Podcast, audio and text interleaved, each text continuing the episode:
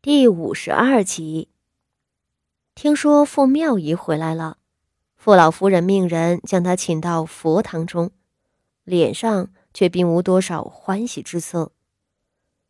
等傅妙仪跨进门槛，跟老夫人行礼问安，老夫人眼睛也不抬，淡淡道：“你爹在我这儿求了三天，我是半点没有松口。”若你也是来给你那四妹妹求情的，我劝你死了这个心。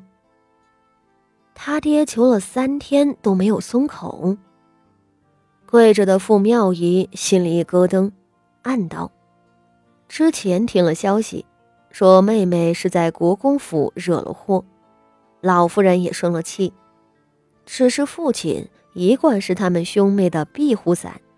从前出了事都有父亲撑着，老夫人最后也拗不过父亲。可今日见了老夫人，瞧这架势，竟是半点不留情面了。傅妙仪有点生气了。傅家仪不过是年纪小不懂事，就被国公府打成了残废，一辈子都毁了。傅家仪受了这么大的委屈。老夫人竟然还舍得生他的气，简直没有天理。他还听说，老夫人为了惩罚佳怡，要将佳怡送到庄子上去调教。佳怡断了腿，已经够可怜了，为什么还要被罚啊？傅妙仪只觉得老夫人不肯理喻，这种感觉并不罕见。她伺候了祖母七八年了。这祖母的脾气，他早就领教过无数次了。祖母不喜欢母亲，连着不喜欢他们三姐弟。罢了罢了，自己不能和祖母计较。傅妙仪垂头凝神片刻，再抬头时已是满脸的恭顺。她轻声道：“祖母，佳怡惹祖母生气了。”孙儿自是不敢给佳怡求情的，孙儿只是担心您气坏了身子。傅老夫人听了，脸色才好些，她点头道：“也罢，你去瞧瞧他吧。如今你是侯府的主母，朝廷的二品诰命，你要多教导你妹妹，让她学会贞静端庄。”傅妙仪忙应下了，转身从身后管事婆子手里接过一只楠木匣子，捧到傅老夫人的跟前，道：“这是宫中进贡的吐蕃红人天麻，治您的头风有奇效的，宫里头都没有多少。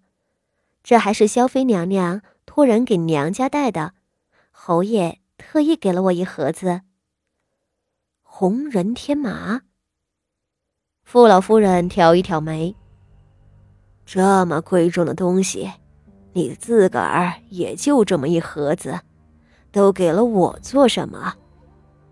傅妙仪忙道：“我是您的孙儿，不孝敬您，孝敬谁？再贵重的东西，哪里贵得过您当年抚养我的恩情呢？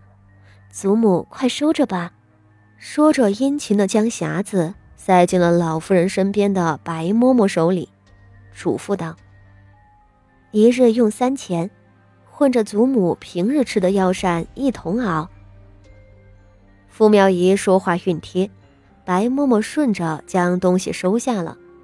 傅妙仪这才行礼道：“孙儿这就去锦绣院了。”一碧和三太太众人道：“给二婶娘、三婶娘和几位姊妹的礼物，还放在我外头的马车上。”一会儿有侯府的下人搬进来，分送给各院。傅妙仪做了侯夫人后，何等高傲！除了孝敬老夫人，寻常都懒得搭理的两个婶娘和姊妹，这回竟主动带了礼物。三太太和傅宣仪、傅锦仪三人都有些惊讶。还是三太太先笑道：“哎，那就多谢三侄女啦。”傅宣仪两人也忙着跟着道谢。等傅妙仪退了下去，三太太和两个女孩子脸上的笑意渐渐的淡了。显然，大家都对傅妙仪的行为感到奇怪。无事献殷勤可不是什么好征兆，而且，给他们这群人的礼物还在其次，送给老夫人的那一匣子天麻才是价值连城。三太太和傅宣仪不懂得，曾经做过侯府主母的傅锦仪可是知道，吐蕃每年进贡天麻给大秦的皇室，多是以青天麻为主。红人天麻长在天山雪线之上，极为的稀有，还生得极为的细弱矮小，生长周期长，治疗头风的效用却比那青天麻显著的多。宫里头也就萧妃这样地位高的能够得到赏赐，其余的妃子们看都看不见，更遑论富家一个三品官家。傅妙仪颇有心计，她对傅老太太的确孝顺，但她做的一切事情都是有目的的。这么贵重的药材，怎么可能随意拿出手？若说是为傅家仪求情的话，倒是有几分合理。但方才傅妙仪很干脆的拒绝了为傅家仪求情，大家心里疑惑，傅锦仪也沉思起来。三人陪着老夫人念完一百遍心经，又伺候老夫人用过午膳，才一一告退。傅锦仪回了福翠园。因着前头在景和院里殷勤伺候老夫人，自家倒是没吃饱。他遂叫了两个婆子打下手，自个儿生火烧水，要煮一锅鱼汤来吃。等鱼汤盛了上来，他美美的喝了两小碗，正准备歇下，锦绣院那边就闹出事儿了。你说什么？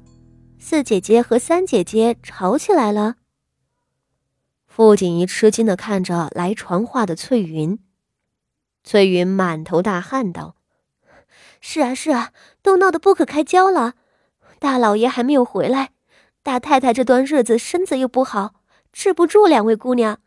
大太太实在没有办法了，这才急着传话给几位姑娘，让大家一起去帮着劝劝。”傅锦仪愣住了。傅妙仪为了傅家仪的事情。特意从侯府赶回来，而傅家仪伤得那么重，听郎中说，两个月都别想下床。前日还听说他又因为疼痛而晕了一次。一个是好心好意探望妹妹的亲姐姐，一个是被打得奄奄一息的重伤员妹妹，这二人还能吵起来？